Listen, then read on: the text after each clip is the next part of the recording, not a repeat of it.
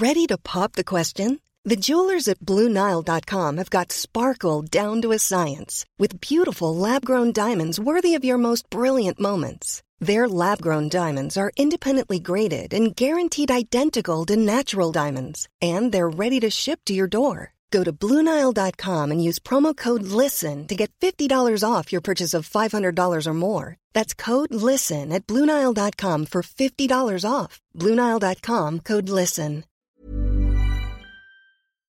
Salut, c'est Mimi Hegel. Dans la vie, je suis créatrice de contenu indépendante sur Internet. Vous pouvez me retrouver sur Twitch, sur Instagram, sur Twitter et sur Patreon sous le même hâte, à savoir MYMYHGL. Les podcasts disponibles ici sont principalement des replays de mes live Twitch. C'est pour ça que j'interagis avec le chat et que j'évoquerai parfois des éléments visuels que vous ne voyez pas. Merci de soutenir mon travail et bonne écoute. Oh my god, Internet, ça va ou quoi? C'est quoi le problème? Je suis un peu zinzou Ceux qui savent savent, j'ai besoin de contexte. J'espère que vous êtes ready pour la dingue. Pas la peine d'être désagréable. Et y a pas de naninana, non. N'hésitez pas à vous abonner. Ok. Ok c'est parti pour, ça fait un moment qu'on n'a pas fait ça du coup, c'est parti pour l'actu selon Reddit. On va donc, comme d'habitude, mon bidou fait des gros, aller sur Reddit France, voir ce qui se raconte. On ira peut-être sur Ask France aussi, qui est un subreddit euh, où on pose des questions euh, aux Français et francophones. Et peut-être qu'on fera un tour sur Ask Meuf, qui vise à être l'équivalent francophone de Ask Women, à savoir euh, un sub dédié à poser des questions à des femmes. Les questions ne viennent pas forcément de femmes, au contraire, ça peut être l'occasion pour hommes et femmes de dialoguer sur des sujets qui les opposent ou qui sont mal compris. Euh, donc si on a le temps, on fera peut-être un tour là-dessus. On va voir aussi, ça dépend de ce qui se raconte sur Reddit France, qui est plus ou moins animé. Là, par exemple, on a une photo de village qui a huit commentaires. Bon, c'est pas passionnant, quoi. On va voir s'il y a un peu des commentaires. Ok, question de société. Une échymose dans le cou qui ressemble à un suçon peut-elle venir d'autre chose qu'un suçon? J'ai le gros sentiment qu'on me prend pour un con, mais avant de déclencher la guerre nucléaire, je préfère être sûr. Très bonne question. Donc a priori, une personne a une personne de genre masculin a un ou une partenaire qui a une échymose dans le cou qui ressemble à un suçon. La personne lui dit mais non, c'est pas un suçon. Et le, le poster dit bah quand même un suçon c'est assez reconnaissable. Donc est-ce que ça peut ne pas être un suçon? Oui, on peut se faire étrangler, avoir une échymose. On peut aussi se faire bifler le cou jusqu'à en avoir une. Je suis pas sûre qu'on peut se faire bifler le cou until échymose euh, and shoes. Dans ce cas, lequel des deux échymoserait le plus vite, le cou ou le gland? On, on est vraiment ravis de cliquer sur ces posts bizarres. Non, Birdseye dans le chat dit des fois c'est toi qui crée ces posts bizarres sur Reddit France. J'aimerais avoir l'imagination d'aller demander sur Reddit France pourquoi un suçon parfois n'est pas un suçon. Cela peut être dû à un frottement lors de la pratique d'escalade je pense que c'est une vanne parce que c'est une vanne méta parce que sur Reddit France, il y a une vanne méta qui est pour pécho, faut aller, faut aller à l'escalade. En gros, tous les gens qui viennent demander salut, j'ai la trentaine, je bosse et je sais pas comment rencontrer des gens et j'aime pas les applis, mais on peut pas draguer les meufs dans la rue, donc je sais pas comment faire. La top réponse c'est toujours on va faire de l'escalade, c'est grave cool comme sport et en plus il y a plein de trentenaires célibataires et grave jolis. Du coup, c'est devenu un running gag ce truc de va à l'escalade. Du coup, un frottement lors de la pratique d'escalade pour moi c'est genre une vanne sur les gens ils, ils chopent à l'escalade quoi. Après quelqu'un dit ça peut arriver assez vite la corde qui frotte sur le cou en moulinette donc Jean-Michel Premier Dog ça avait déjà arrivé mais ça m'a pas laissé un truc aussi intense qu'un suçon. Et une autre personne dit bah moi si. Donc voilà, sachez qu'un suçon peut ne pas être un suçon. L'aspi venin fait des suçons aussi vécus par mon frangin, euh, tout à fait, Neko. Après je pense si t'as dû te mettre un aspi venin dans le cou, tu te dis ça plutôt que de dire non, je te jure c'est pas un suçon mais la personne n'a pas de contre-proposition du coup, elle est juste en mode non, c'est pas un suçon. Chut, ça, ne marche pas. Qui fait encore des suçons passer l'adolescence et pourquoi nous demande Cébulo Écoute, no king shaming sur cette chaîne. Il m'arrive parfois de mordre, euh, de mordiller. Il m'est arrivé même dans ma vie d'adulte, voilà. Euh, il m'est arrivé qu'on me mordit. Parfois cela laisse des traces. Parfois il y a des gens que ça excite les suçons. Qui sommes-nous pour juger les kinks de chacun et chacune? Euh, Après c'est juste, pour moi le problème n'est pas d'avoir un suçon, mais de pas se rendre compte que c'est un peu connoté cringe en société et le pire est d'avoir euh, conscience du, enfin, d'avoir ce truc de, tu te la racontes parce que t'as un suçon. C'est genre, non, c'est, non, calme-toi, c'est un suçon, descends. Mais c'est juste, bon, bah, j'ai fait des trucs et j'ai un suçon. Baiti, tout à fait, comme dit Zimut dans le chat, euh, une personne euh, qui a les refs. C'est une rêve succession. Euh, eh bien, c'est pas grave d'avoir un suçon. Ah! Comme leurs parents, les 18-34 34 ans privilégient la voiture et l'avion pour partir en vacances. On va aller lire cet article du Figaro, écoutez. Bien que mieux sensibilisés au changement climatique, les jeunes sont bien plus nombreux à choisir la voiture ou l'avion que le train, selon un sondage publié dans le journal du dimanche. Génération écolo, vraiment? On dit les jeunes d'aujourd'hui beaucoup mieux sensibilisés à la cause climatique. Pourtant, d'après un sondage réalisé par l'Alliance France Tourisme et publié dans le journal du dimanche, la grande majorité des 18-34 ans privilégie toujours la voiture ou l'avion pour partir en vacances, comme leurs parents. La moitié des jeunes interrogés l'assurent. Ils choisissent toujours ou souvent leur moyen de transport en fonction de l'impact écologique. Seulement la voiture est le moyen de transport le plus cité, 65%, pour partir en vacances, devant l'avion, 54%. Le train ne récolte que 35% des suffrages et seul un jeune sur dix recourt au covoiturage. En outre, 87% des jeunes interrogés accepteraient sûrement ou probablement un billet d'avion gratuit pour passer un week-end en Europe selon l'étude. Les 18-24 ans veulent voyager plus loin. Les autres enseignements de l'étude publiée par le JDD sont sans surprise. Les 18-34 ans partent généralement en vacances dans les mêmes lieux que durant leur enfance, à la mer 51%, à la montagne l'été 24%, à la campagne 22%, à la ville 21%, au ski 16% ou dans les parcs d'attractions 16%. Les jeunes paraissent encore marqués par la génération précédente puisque 70% des personnes interrogées disent adhérer totalement ou globalement à la manière de voyager de leurs parents. En revanche, la génération 18-24 ans aspire à voyager plus loin. L'Europe semble devenue l'échelon de proximité des jeunes, explique au JDD Leslie Rival, secrétaire général d'AFT. Mais en cette période, l'inflation freine leurs ardeurs. Pour cet été, près de la moitié des jeunes, 49%, prévoient de partir en France contre 37% en Europe.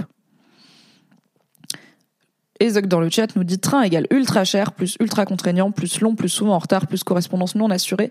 Bref, faites un service ferroviaire fonctionnel et abordable et peut-être qu'on y réfléchira et Charpent chéri. En même temps, quand on voit comment l'État a détruit le ferroviaire avec SNCF Réseau, la fin de RFF, la fin de la taxe acier, le refus d'étalement de la dette ferroviaire, oui, je fais un tunnel, bonjour. Un tunnel ferroviaire. J'ai raison ou pas la MIF?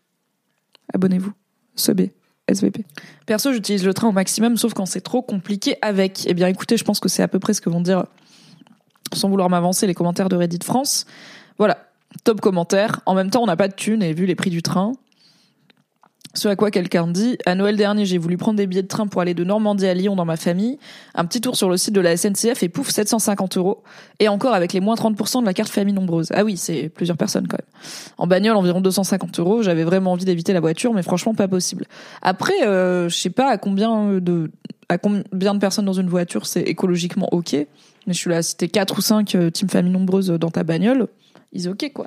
Euh, moi, je sais qu'on est cinq dans ma famille. J'ai deux sœurs et deux parents euh, qui sont toujours ensemble, et du coup, on a fait toutes nos vacances en bagnole parce que juste effectivement, 1000 balles de train, c'est pas c'est pas permis quoi. Et en plus, euh, bah, j'imagine que ces gens-là, ils partent pendant les vacances scolaires faut vraiment, nous dit Nologue sur Reddit, que la France décide si elle veut d'un train de service public avec des tarifs clairs et fixes et des lignes correspondant aux besoins et non aux ventes, mais avec du coup une perte financière probablement élevée, ou d'un train privatif tout en le gardant concurrentiel à base de régulation, pas obligé de laisser le Far West abusif s'installer par manque d'obligations comme en Angleterre, qui ne, dessert, qui ne dessert pas partout mais est compétitif.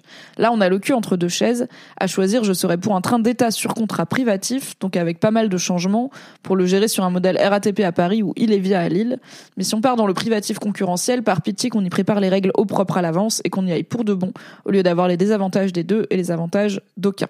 MMG nous dit les prix de l'avion ont augmenté aujourd'hui et sont proches de matcher les prix du train. Bah après pour moi il y a une question qui se pose et du coup je suis directement concernée slash coupable puisque j'ai été n'est-ce pas en avion pour cinq jours à Malaga. On aurait pu trouver une destination en France où on peut aller en train, mais on avait envie de ce dépaysement et on savait que en France pour aller à la mer ça nous coûterait autant en train, voire plus, que aller en Espagne en avion. Et que du coup, tant qu'à faire, quitte à mettre la même thune, euh, autant, euh, en tout cas, moi, je suis OK avec le fait, parce que je ne crois pas vraiment à l'écologie individuelle. Enfin, j'y crois, mais euh, pas tant, en fait. Je crois pas vraiment que ça va changer grand-chose. Bref. Mais je fais partie du problème et c'est aussi mon petit confort qui est en jeu. Donc, j'entends, OK. C'est peut-être pas le moment d'avoir ce débat. Un jour, on fera un live écologie, mais je suis là, je sais pas si j'ai grand-chose à dire sur l'écologie à part, eh, je fais ma viande, ouais. Je mange de la viande et je prends de l'avion, donc euh, soumis. Euh, bref, euh, j'aurais pu voilà dire bah en fait on va trouver de quoi bouger en France et c'est la condition sine qua non. J'ai un ami qui ne prend plus l'avion pour le plaisir, qui du coup bah ne peut pas se faire cinq jours à Malaga, qui a un de ses amis qui habite dans un autre pays qu'il n'a pas été voir depuis longtemps parce que bah en fait ça fait deux jours en train au moins. C'est ça aussi, c'est que c'est possible en train mais ça coûte une blindasse et c'est très long. Euh, nous, on avait regardé des endroits où on pouvait aller en ferry, en bateau depuis le sud de la France. Et pour le coup, il y avait des trucs, euh, les fameux Corsica Ferries, euh, que vous, qu'on voit beaucoup l'autocollant Corsica Ferris dans le sud de la France notamment, desservent euh, Majorque, donc Majorque, Minorque, enfin voilà, différentes îles dans la Méditerranée en plus de la Corse. Mais euh, c'est quand même 12 heures de, enfin c'est une demi-journée de bateau. Donc euh, donc voilà, quand on a que moi moi j'ai le temps parce que je suis freelance et encore j'ai quand même des trucs à faire, une régularité à garder sur Twitch et tout. quand on a un travail normal, comme Fanny avec des horaires normaux, c'est plus compliqué de se cramer deux jours pour faire le trajet. Donc euh, je pense que dans les il y a un mix dans les choix entre le prix et un peu le rapport qualité-prix dans le sens où on a tendance à, je sais pas, se dire que des vacances mieux, c'est des vacances, euh, alors pas forcément plus loin, mais ailleurs en tout cas. Ils disent que l'Europe, euh, c'est devenu vraiment le saut de plus d'à côté. Et, oui, se faire un week-end à Amsterdam, se faire cinq jours en Espagne, se faire une semaine à Bucarest, c'est hyper, voire trois jours à Bucarest, c'est hyper courant, malgré l'empreinte carbone que ça représente. Donc il y a cette envie d'aller ailleurs parce que t'as pas envie, quitte à mettre 600 balles de trajet, t'as pas envie d'aller genre à Rennes, même si Rennes c'est hyper sympa. T'as pas envie d'aller à Montpellier, t'as envie de te dire j'ai mis 600 balles, je me suis réveillée, j'étais à Édimbourg, j'étais à Malaga sous les palmiers, enfin voilà. Euh, donc euh, et il y a, il me semble, une subvention spéciale. Euh, le kérosène n'est pas taxé. Enfin, il y a un truc qui fait que l'avion est moins cher, quoi. Un Rennes Paris sans carte de réduction égale 95 euros sur certains horaires pour moins d'une heure trente de trajet. La carte avantage est rentabilisée en un seul trajet, nous disent Mud. Après, maybe take de droite, dites-moi, ou take de technophile. Mais je suis là. En fait, moi, ça me choque pas en soi que ça coûte. Par exemple, si je vois quand je fais Paris-Valence chez mes parents, ça me coûte au moins 100 balles en vrai, même avec ma carte jeune. Je suis là, ouais, mais en deux heures, je fais 800 km. Enfin, c'est une prouesse de technologie de fou. Je traverse la France en deux heures, donc ça me semble normal que ça soit cher parce que c'est une techno de fou et ça doit être hyper cher à entretenir et tout. Alors que je mettrais pas 100 balles pour faire pour traverser la France en 8 heures euh, en TER par exemple.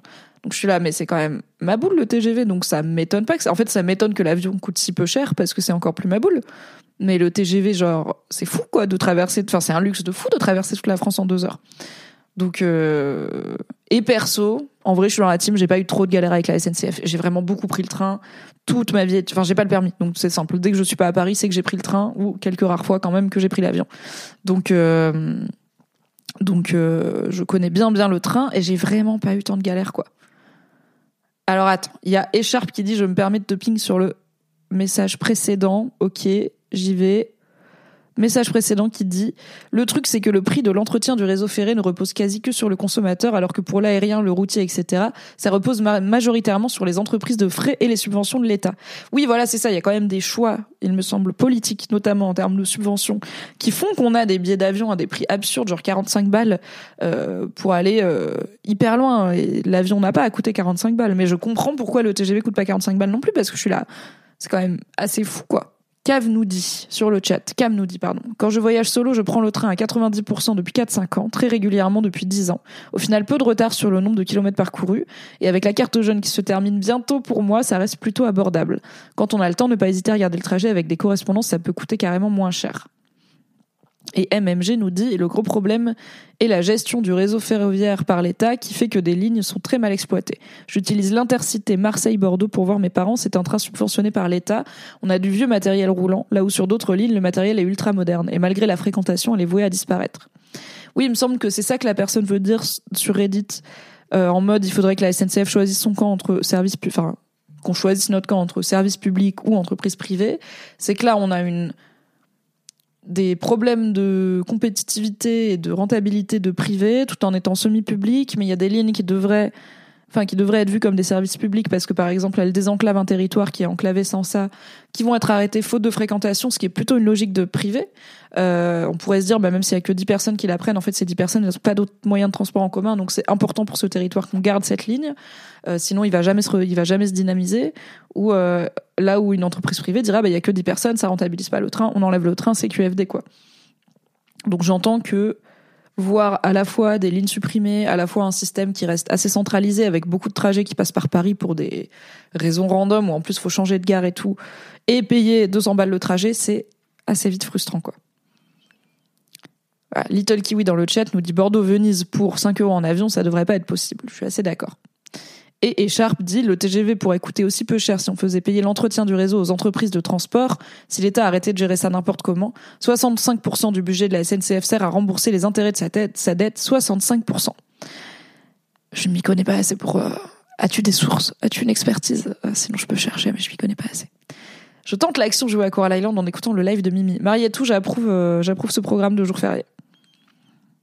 On va continuer un peu à lire ce que Reddit a à en dire, à part euh, bah, le train c'est cher, lol, ce qui est quand même la top réponse de très loin, et aussi la vôtre sur le chat. hein.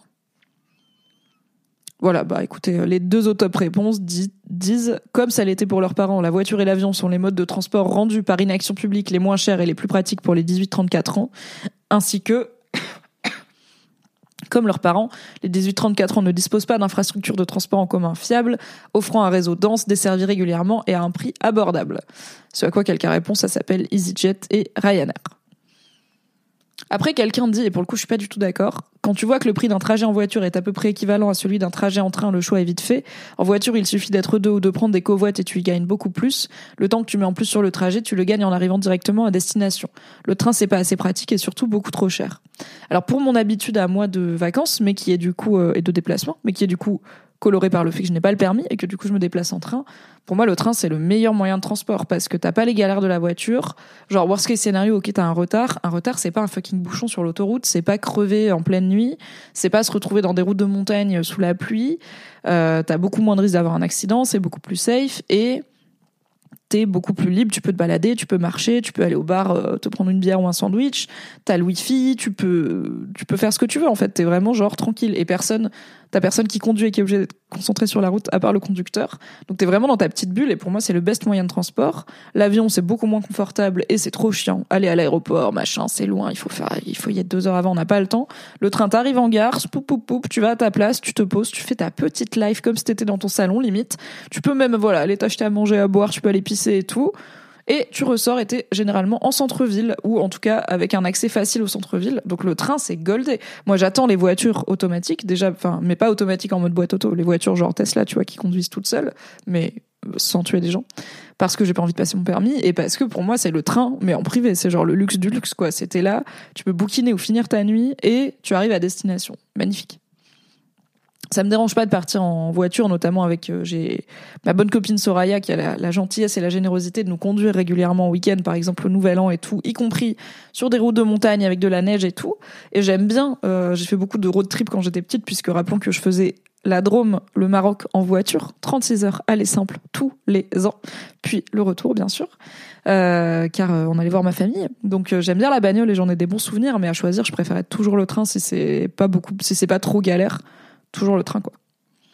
Donc, Écharpe, dans le chat, nous dit Le vrai drame de la SNCF, c'est aussi la fin des petites lignes qui ont un rôle social pour les territoires ruraux, sachant que dans les faits, ces petites lignes sont remplacées par des lignes de bus pour une raison simple.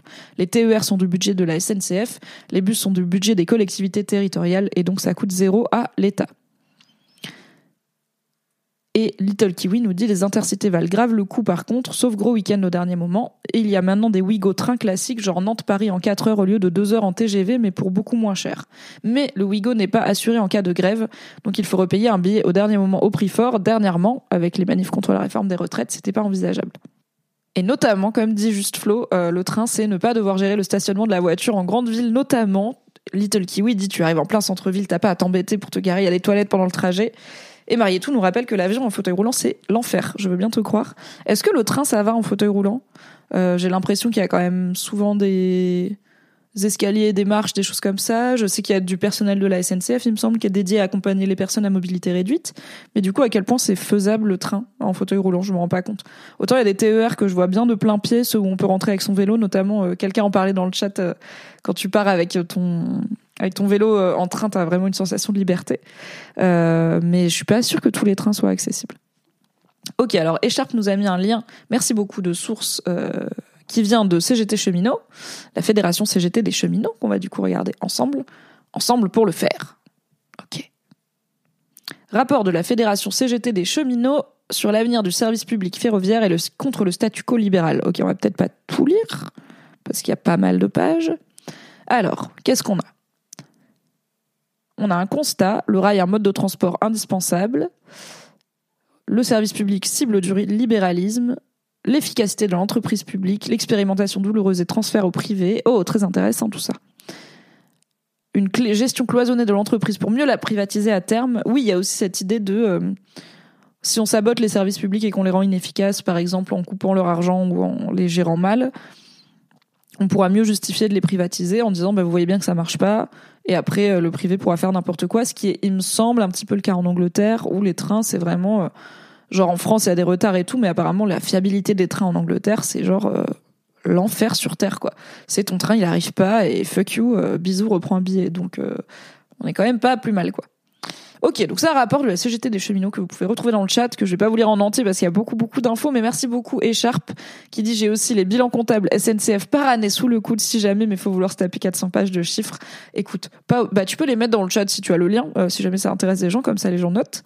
Euh, mais merci beaucoup déjà pour cette source, certes engagée, mais fiable, qui est euh, le syndicat CGT cheminots. Cas de l'Audi, la voiture, tu peux facilement faire des road trips et t'arrêter un peu partout pour découvrir des endroits inaccessibles en train. Quand j'étais petite, je détestais la voiture, mais en grandissant, j'aime bien. Finalement, tu es plus libre. Les trains, je prends souvent pour faire France-Allemagne et en vrai, c'est la galère. La dernière fois, je me suis tapé 13 heures de train plus 3 heures de Flixbus au lieu de 8 heures. En plus, quand tu as un chien, le train, c'est un peu la galère. Oui, c'est sûr qu'il n'y a pas un moyen de transport qui correspond à tout le monde et à toutes les préférences, situations, tout ça. Donc, euh, en tant que meuf euh, célib, sans enfant et sans permis qui bouge en grande ville, le train, c'est goldé. Mais euh, c'est sûr que si j'avais un chien, par exemple, à trimballer avec moi, peut-être que je préférais être en voiture, pouvoir m'arrêter, le sortir quand je veux, etc. Alors, sur l'accessibilité des trains aux personnes à mobilité réduite, c'est quand même un peu contraignant, puisque Marietou nous dit il faut juste réserver l'assistance 24 heures au moins à l'avance, ce qui est quand même... du coup, tu peux pas partir en last minute, et arriver au minimum 30 minutes en avance. Donc, bah en vrai, quand on connaît aussi la complexité des transports en commun en général, enfin en gros, je me dis, t'as un train à Paris, t'es à mobilité réduite, tu dois le savoir 24 heures à l'avance. Donc par exemple, moi, ça m'est arrivé dans ma vie de prendre un train en urgence, euh, not very parce que mon grand-père était décédé et que je voulais aller en Alsace pour ses funérailles. Bah, je savais pas 24 heures en avance, j'avais pas l'info. Ça aurait été surprenant. Et euh, bah du coup, si j'avais été à mobilité réduite, j'aurais pas eu d'assistance à temps potentiellement. Plus, il faut arriver 30 minutes avant le début du train. Euh, on a vite fait d'avoir une petite galère de métro ou de bus sur la route, surtout quand on est à mobilité réduite, puisque toutes les stations ne sont pas accessibles à Paris. Et euh, du coup, de ne pas arriver 30 minutes en avance, mais d'arriver peut-être un quart d'heure avant le train. Donc euh, c'est malheureusement comme beaucoup d'infrastructures, ça me semble pas 100% adapté. Ah, Echarp nous dit la fiabilité c'est une chose, mais en Angleterre, il y a surtout des dizaines de morts par an à cause de négligence d'entretien et de maintenance. Euh, écoutez, oui, il peut y aussi avoir un aspect sécurité de, euh, on rogne les coûts parfois dans le privé sur des choses euh, qui sont assez importantes. Hello Meloupi, on parle de moyens de transport et de, bah plutôt, en fait à la base on parlait du fait que les 1834 privilégie la voiture et l'avion, mais du coup on a assez vite parlé du fait que le train est trop cher et qu'il devrait être un service public et traité comme tel. Car nous sommes sur un live de gauche, et oui. On va prendre un autre sujet. Euh, sur Reddit, je pense qu'on est assez aligné sur celui-là. On a dit euh, ce qu'on avait à en dire. Ok, vous êtes ready? Pourquoi est-on toujours assimilé à l'extrême droite quand on dit vouloir réguler l'immigration, être contre une immigration non contrôlée comme actuellement? Je suis de gauche, mais connaissez le dicton qui dit que tout ce qui est avant le mais ne compte pas. Je souhaite que l'immigration soit beaucoup mieux régulée et plus stricte. Mais apparemment, pour 99% des gens, ce n'est pas possible d'être de gauche en voulant une meilleure immigration. Je ne comprends pas. De base, la personne dans le titre de son poste. Alors, il faut savoir qu'on peut pas euh, modifier les titres des postes a posteriori sur Reddit, donc euh, voilà, c'est bien d'avoir l'info. La personne dans le titre de son poste prétend que l'immigration n'est pas contrôlée actuellement ou pas régulée actuellement en France. Et enchaîne sur je suis de gauche, je suis là. Peut-être que tu es de gauche, mais tu connais peu l'état de l'immigration en France, car elle est très contrôlée. C'est compliqué d'arriver en France, c'est compliqué d'avoir des visas, c'est compliqué d'avoir des papiers.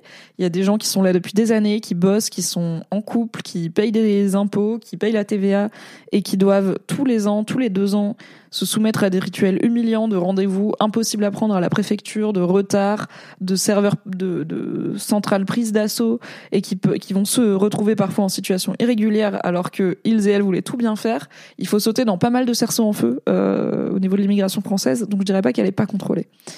Donc petit doute sur euh, est-ce que cette personne connaît vraiment son sujet? 500 hmm. commentaires là, on est sur du bon Reddit qui a passé tout le week-end là-dessus.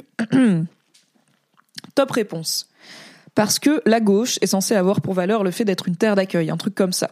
Sinon, c'est que t'es un égoïste qui veut pas partager et donc tu es forcément de droite. Et aussi parce qu'aux yeux de certains, c'est tout ou rien. Soit tu es totalement de mon avis, soit tu es mon ennemi. Dans tous les cas, continue de penser par toi-même et d'avoir tes propres opinions, c'est le plus important. Ça, c'est vraiment les takes de Reddit France de il y a des gens qui caricaturent la gauche et la droite, mais ne sois pas comme ça. Euh, gardons euh, un équilibre, machin, mais qui sont un peu les qui virent vite à Vous voyez Trump quand il a dit qu'il y avait euh, des gens bien on both sides et des gens violents on both sides euh, au moment de l'invasion du Capitole, euh, c'est un peu c'est ce qu'on appelle unlightened centriste, un centriste éclairé qui est là en mode finalement est-ce qu'il n'y a pas du bon mais aussi du mauvais partout?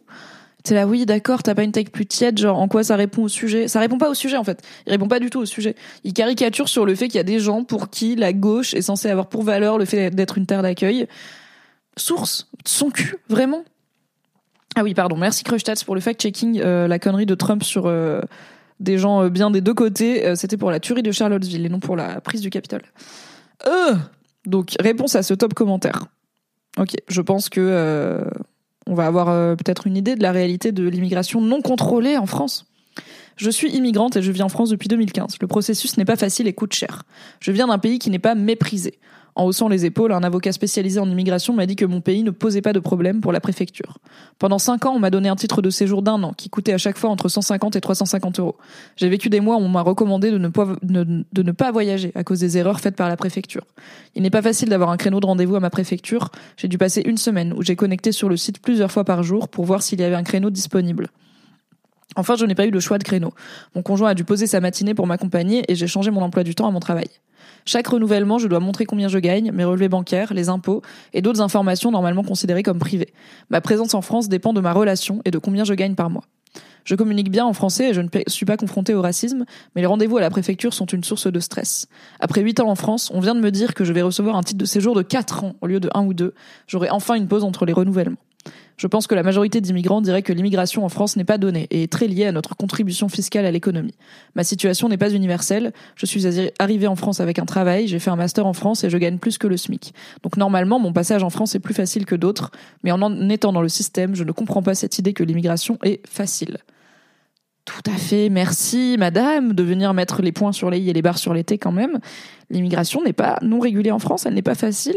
Et même pour les gens 100% dans leurs bons droits et les fameux euh, immigrés euh, fiscalement ou économiquement intéressants dont on nous rebat les oreilles, en fait c'est hyper compliqué. Donc il faut arrêter de croire que la France c'est un fucking moulin euh, qui a besoin de de rigidifier encore plus sa politique d'immigration qui est déjà pas simple.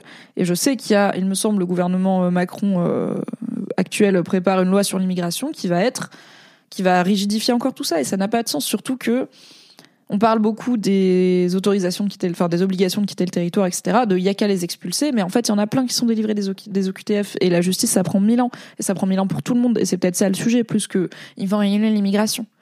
Bref, bonjour Cascassoulet, bienvenue dans le stream de la bonne humeur. C'est ma faute, hein, j'ai été lire un sujet euh, immigration euh, sur Reddit. When you're ready to pop the question, the last thing you want to do is second guess the ring. At BlueNile.com, you can design a one-of-a-kind ring with the ease and convenience of shopping online. Choose your diamond and setting. When you find the one, you'll get it delivered right to your door. Go to Bluenile.com and use promo code LISTEN to get $50 off your purchase of $500 or more. That's code LISTEN at Bluenile.com for $50 off your purchase. Bluenile.com code LISTEN. La personne a une réponse qui lui dit bravo, merci. L'idée que l'immigration en France est facile est une idée à la con. Ok, on va scroller un petit peu pour voir s'il n'y a pas un top commentaire qui est pas genre extrêmement centriste en mode mm, pense comme tu veux, sois un esprit libre, man. Il m'a énervé. Il m'a agacé. Mais je suis touchée par la problématique parce que j'ai une mère immigrée, parce que j'ai des amis immigrés, parce que j'ai aussi des proches qui ont émigré dans d'autres pays, parce que j'ai une famille qui peut jamais venir me voir et qui verra sûrement jamais mon appart, ni mon chat, euh, ni ma petite vie, et que je pourrais pas emmener dans mes endroits préférés de Paris parce qu'en fait ils auront pas de visa parce qu'ils sont marocains. Donc euh, les gens qui disent que l'immigration en France elle est facile, ça peut monter un peu vite sur le haricot. Voilà, écoutez, j'ai le droit. Deuxième réponse sur Reddit, parce que déjà le postulat de départ est d'extrême droite, tout simplement. Dire qu'il n'y a pas de régulation de l'immigration, c'est juste une grosse manipulation de l'information typique de l'extrême droite. Entre les droits des visas, des titres de séjour, des demandes d'asile, le droit des flux migratoires est extrêmement régulé. À part, j'imagine, le classique foutons tous les étrangers dehors, c'est donc ça qui est, euh, c'est qui donc qui est proposé comme meilleure régulation expulser ceux dont le droit d'asile est refusé et les délinquants, bah il y a déjà des obligations de quitter le territoire en fait. Euh, d'ailleurs, il y avait quelqu'un sur Reddit qui avait fait Je vais essayer de vous retrouver des trucs pour expliquer comment ça se passe, les obligations de quitter le territoire français. Est-ce que je pourrais vous retrouver ça? Je suis en train de réfléchir. Mais, mais les gens sont bêtes. Désolé. Il y a une personne qui dit il n'y a qu'un petit pourcentage, la personne n'a pas vérifié, des, des OQTF, donc des obligations de quitter le territoire français qui sont exercées. Il y a beaucoup d'étrangers sous OQTF qui ne partent pas. On en voit d'ailleurs qui commettent des crimes alors qu'ils ne sont même pas censés être là. Oui, il y a aussi d'autres gens qui commettent des crimes, mais ok. En plus, l'OQTF, ça coûte cher. Ce serait plus simple de juste refuser les clandestins. En fait, dans clandestin, et si on interdisait le crime, ok, big brain, a mon mec est passé, il a, juste levé la tête en mode Zombie, je suis là. Zombie. Ok, merci. Quelqu'un sur Reddit répond un clandestin est précisément quelqu'un qui n'a pas demandé d'autorisation, il n'est pas passé par la voie légale, il n'y a rien à lui refuser, il est déjà là illégalement. Merci Jean-Michel, vocabulaire. Tu es criminel, arrête. Ezoc sur le chat nous dit J'avoue, quand je vois ce témoignage, je trouve que finalement la Suisse c'est vraiment beaucoup plus facile niveau immigration. Genre, moi j'ai juste à déclarer voilà, je travaille, l'entreprise envoie mes impôts à l'État chaque mois pendant 5 ans, et au bout de 5 ans, j'ai un permis de résidence qui me permet d'avoir le droit de rester en Suisse même si je perds mon emploi. Euh, il me semble qu'en Suisse, ce qui est réputé, c'est pas la difficulté d'avoir un visa et de travailler, c'est la difficulté d'avoir la nationalité suisse. Ou en France, on a le droit du sol et le droit du sang, qui donne un caractère assez automatique à ta nationalité en Suisse, c'est pas parce que t'es né sur le territoire suisse que t'es suisse. Donc, euh, donc il me semble pour moi c'est ça qui est compliqué en Suisse, c'est de devenir suisse. C'est pas d'avoir le droit de bosser en Suisse et de payer les bons petits impôts suisses. Plaisir. Je vais peut-être me marier avec une pote pour ses papiers Mazeltov à moi. Et eh ben Mazeltov écharpe, écoute, bon mariage. Je connais peut-être des gens qui ont un peu fait ça. Écoute, je ne juge pas, voilà. Pour avoir aidé une personne pour sa demande d'asile, nous dit Cascassoulet, il faut vraiment être ignorant pour croire que c'est facile d'arriver et de résider en France en tant qu'étranger. Clairement. Aïe nous dit Petite question, je ne peux pas prendre d'abonnement ce mois-ci, mais je n'ai toujours pas eu de pub, elles sont désactivées. T'es en Prime Gaming chez moi? Est-ce que ça veut dire que t'es en Prime? Pour moi, tu, ça veut dire que t'es en Prime. Après, euh, voilà, tu peux réclamer des pubs. Euh, si vous n'avez pas de pub, je suis ravi. Hein. mais vous êtes censé avoir des pubs. Les non-Prime, les non-sub, n'hésitez pas à sub à la chaîne. Oui, alors Neko sur le chat nous rappelle, quand ton pays est en guerre, obligation de quitter le territoire français ou pas, tu restes ici. En fait, c'est moins dangereux. Tout à fait. Ok, Sharp nous dit j'ai eu des pubs. Et Ezog dit, en effet, par contre, j'ai pas trop envie de me frotter la demande de nationalité suisse. Ouais, là, je pense, attendez, on va regarder. Nationalité suisse. Combien de cerceaux en feu? Donc, si euh, ton père ou ta mère est euh, suisse, Ok, par naturalisation ou réintégration.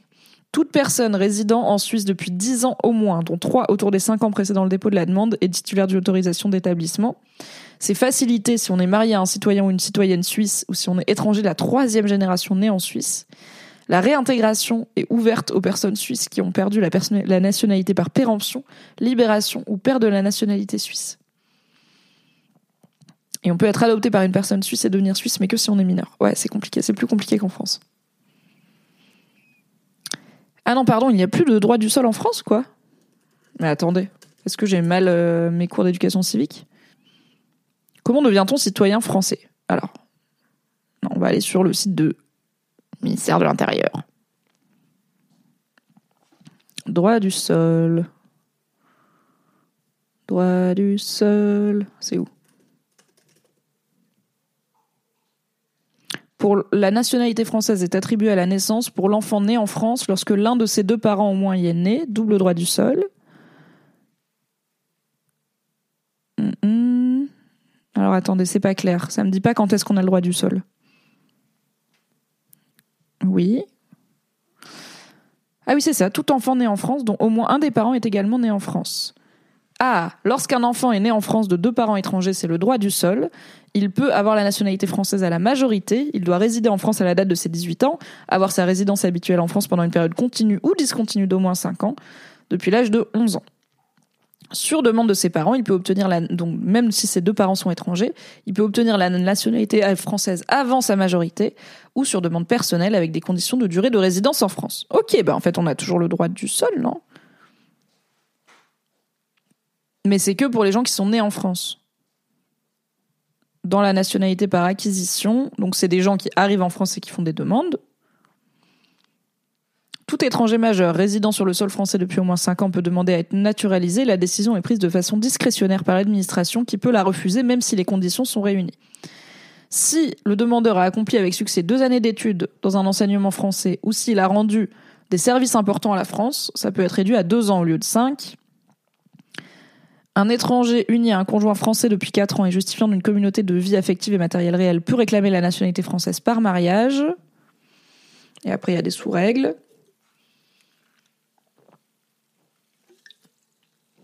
Dans tous les cas, quiconque souhaite acquérir la nationalité française doit justifier de son assimilation à la communauté française lors d'un entretien individuel qui évalue sa bonne connaissance de la langue, des droits et des devoirs conférés par la nationalité, ainsi que de l'histoire, de la culture et de la société française. Le demandeur doit adhérer aux principes et valeurs essentielles de la République. Je me dis toujours qu'il y a beaucoup de gens euh, français de souche comme moi euh, qui euh, passeraient probablement pas ce test de citoyenneté. je vais voir si je peux le faire. Je recommande le jeu de rôle de Fibre Tigre sur l'immigration. oui, vous êtes deux à l'avoir cité. En effet, Fibre Tigre a fait un Game of Roll sur l'immigration que je vais essayer de vous retrouver. Est-ce que ça marche si je google Game of Roll l'immigration? Non, pas trop. YouTube Fibre Tigre, est-ce qu'il y a le replay et donc c'était un jeu de rôle, euh, un serious game pour euh, sensibiliser du coup euh, aux problématiques d'immigration en France. Alors ça c'est nous, c'est Game of Reroll, c'est trop bien. Est-ce que il y a son jeu de rôle? Alors il y a le oui Game of Roll pédagogique sur le droit d'asile. Je vous mets le lien YouTube dans le chat. je pense que c'est aussi dispo en podcast et sur sa chaîne Twitch. Je rattraperai ça, je l'ai pas encore regardé, mais apparemment c'était passionnant. On va revenir tranquillement sur Reddit et le sujet est-ce de droite de vouloir mieux réguler une immigration qu'il est déjà beaucoup Qu'est-ce que vous racontez dans le chat? Ça veut dire qu'un enfant de 12 ans né en France de parents étrangers et qui a toujours vécu en France peut potentiellement être expulsé. Euh, oui, tout à fait, parce que c'est que à partir, il faut que ses parents fassent la demande et c'est pas sûr, et lui il peut faire sa demande qu'à partir de 16 ans. Ah, Edith nous dit non, il peut pas être expulsé, c'est pas parce que t'es étranger que t'as pas un titre de séjour permanent, ce qui est le cas des enfants nés en France mais étrangers. Ok, merci Edith. Heureusement que vous êtes là, à vous tous et toutes, on finit par avoir 100% des infos. Et c'est vraiment des sujets sur lesquels je veux pas dire de conneries, donc n'hésitez pas à me reprendre. Euh, je suis pas très très forte en institutions et lois françaises, donc euh, n'hésitez pas à me reprendre. Ah bah quelqu'un répond à la personne sur Reddit donc la personne qui dit pourquoi euh, on est taxé l'extrême droite quand on veut que l'immigration soit régulée, pas comme maintenant, parce qu'en France aujourd'hui l'immigration est régulée, du coup pourquoi penses-tu qu'elle ne l'est pas? Ce à quoi quelqu'un répond parce que le RN tape dessus, les gens noteraient moins l'immigration si la droite ne l'utilisait pas comme bouc émissaire. Et après ça part en on voit bien au quotidien les défauts de l'immigration, il n'y a pas besoin du RN, on sait, nous sachons, toujours source mon cul, mon ressenti, absolument pas de chiffres, rien du tout, donc pas très intéressant. Je ne suis pas d'accord avec cette assertion, nous dit Mathéo sur Reddit. En voici quelques autres. Être de gauche, c'est vouloir faire en sorte que les immigrés n'aient pas envie de quitter leur pays d'origine avant tout. La cause racine des problèmes dans ces pays vient souvent de nous, euh, donc des pays riches et développés. Être de gauche, c'est devoir assumer les conséquences des choix passés de la France sans faire preuve de cynisme. Être de gauche, c'est aussi vouloir offrir un accueil digne aux immigrés, ce qui forcément suppose une certaine maîtrise des volumes. Être d'extrême droite, c'est imputer la grande majorité des problèmes aux immigrés. Être d'extrême droite, c'est avant tout et surtout la préférence nationale. Je ne suis pas d'accord avec ces trois premiers points, répond quelqu'un. Vouloir, faire en sorte que les gens n'aient pas à quitter leur foyer, assumer son passé et offrir un accueil décent, ce n'est pas être de gauche, c'est faire preuve d'humanité. Écoutez, après voilà, on part en circle, en, comment on dit, en branleron, ils disent sur Reddit France, euh, de euh, gens d'accord entre eux qui sont de gauche comme moi, donc on va peut-être pas y passer 100 ans.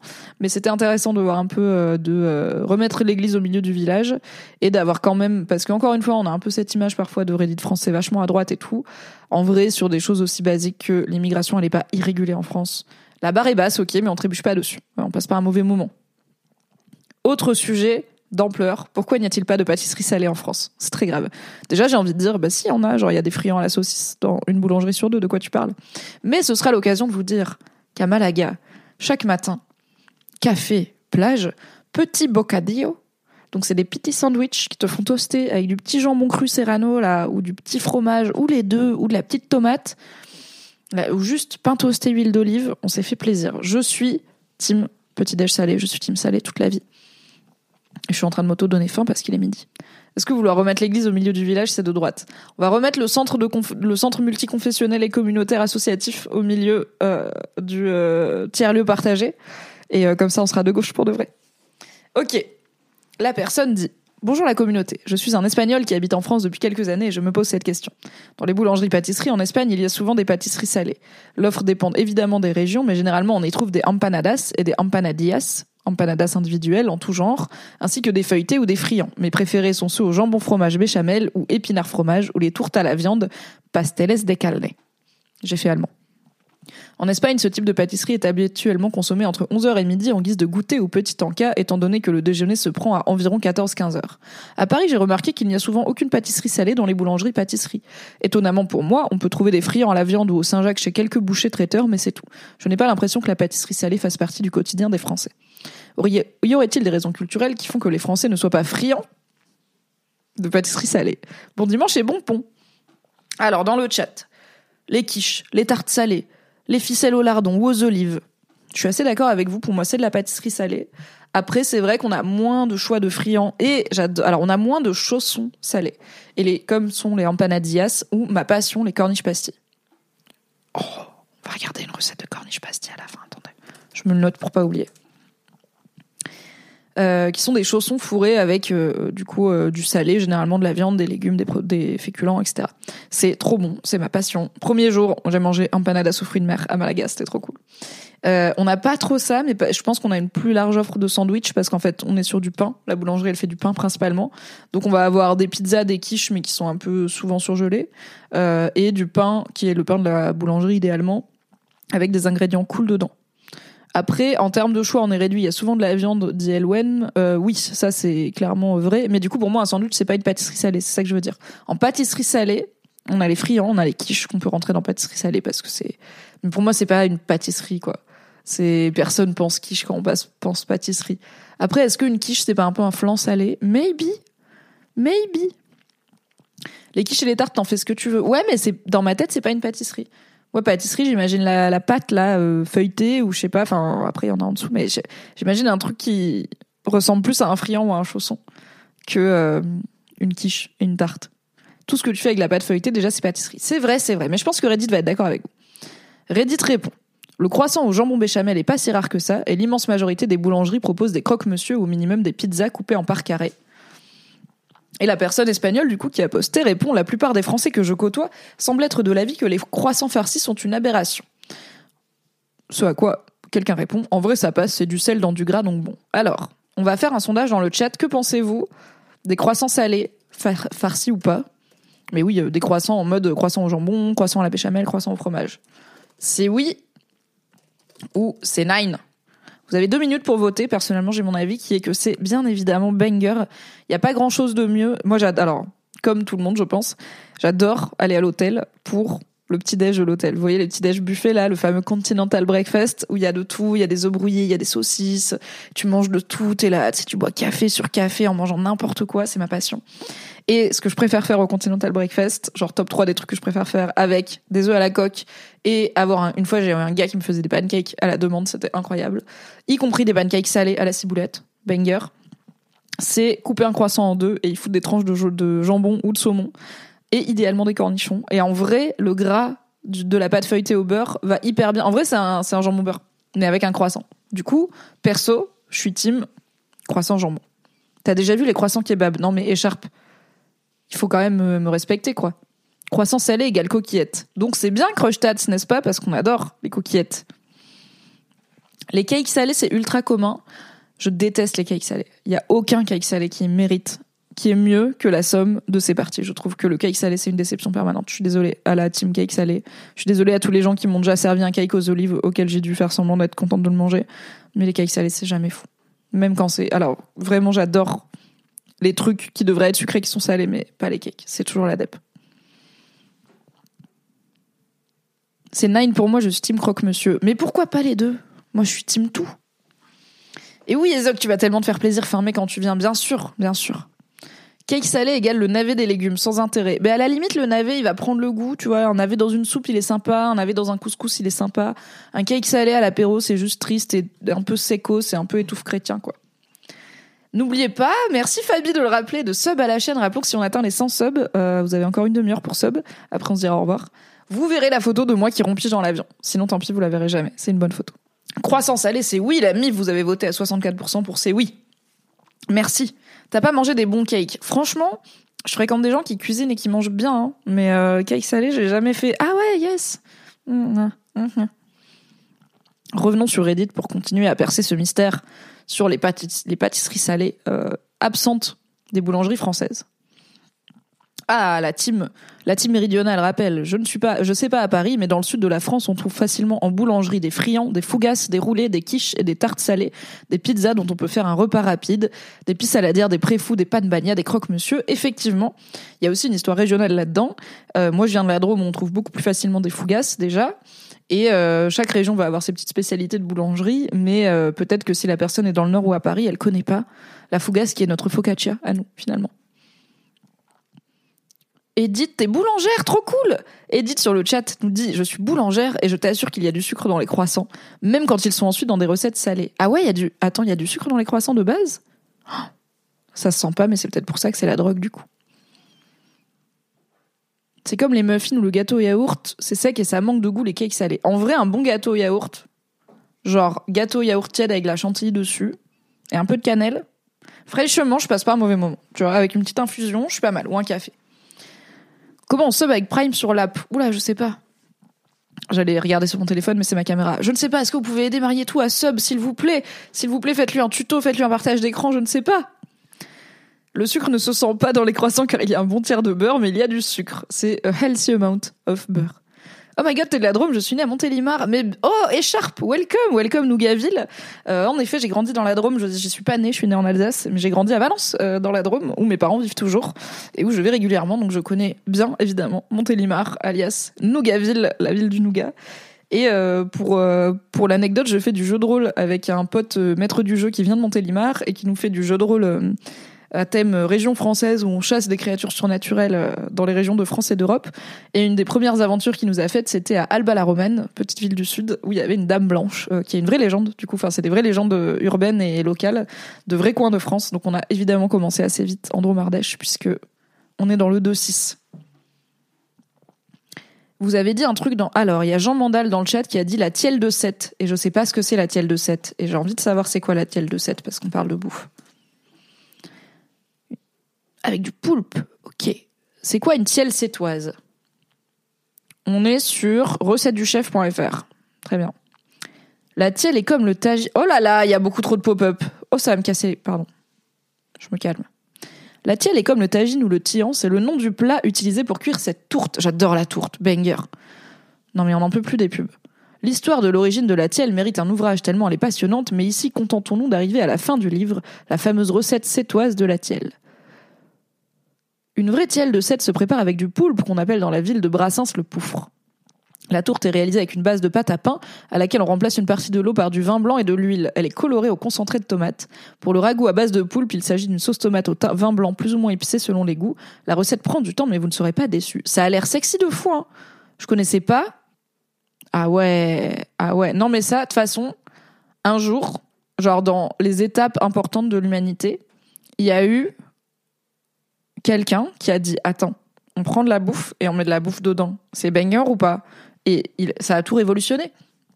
Toute la bouffe est meilleure quand elle est dans un truc. Il n'y a pas de bouffe qui est moins bonne dans une coque comestible. Les chaussons, c'est la vie. Les empanadas, c'est la vie. Les samosas, c'est la vie. La tielle, ça a l'air d'être la vie. Les feuilletés, c'est la vie. Quand est-ce qu'on n'est pas content de manger un truc dans un truc? Les sandwichs? Les sandwichs. Ah oui, et quelqu'un d'autre sur Reddit avait dit les préfous. Et les préfous, je connais pas. Alors c'est quoi les préfous? Préfou à l'ail, oh là là Comment se mange le préfou? Il se mange... Ah, c'est une spécialité culinaire vendéenne.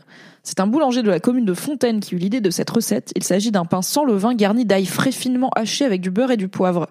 Il se consomme généralement à l'apéritif réchauffé au four. Mais attendez Mais attendez J'ai jamais entendu parler de ce truc alors que c'est du bain, du pain, du beurre et du poivre. Et de l'ail. Incroyable. Ok, je vais apprendre à faire ça. On dirait vraiment juste une baguette à l'ail, mais euh, bah, qui, ne veut pas de baguette à l'ail dans la vie Let's go. On va aller lire Comment se faire des amis sur Ask Meuf. La personne nous dit Je pose la question parce que les véritables amis que j'ai eus se comptent sur les doigts d'une main et je les ai perdus. Pourtant, ce n'est pas faute d'avoir essayé. J'ai fait du piano, du chant, j'ai participé à des clubs de lecture ou à des clubs de théâtre. À chaque fois, c'était la même chose, je n'arrivais à faire aucune connexion avec personne. Il y a deux ans, j'étais déterminée à me faire des potes. J'allais sur le groupe Discord de la fac pour discuter. Je travaillais aussi au McDo et on a le droit à 10 euros après le service. En général, je proposais à une personne random de venir et en échange, je lui payais le repas de 10 euros. Mais ils n'ont jamais cherché à me recontacter et j'ai plusieurs fois été traitée d'imbécile ou de conne. D'accord. Waouh. Je pense qu'il y a vraiment un problème chez moi. J'arrive à discuter avec les gens par message et à faire des blagues, mais IRL, je suis complètement bloquée. J'ai essayé d'apprendre à faire des blagues, de lire des bouquins comme Comment se faire des amis de Carnegie, mais rien n'a fonctionné. J'ai toujours été la gamine timide et insociable. On est ensemble.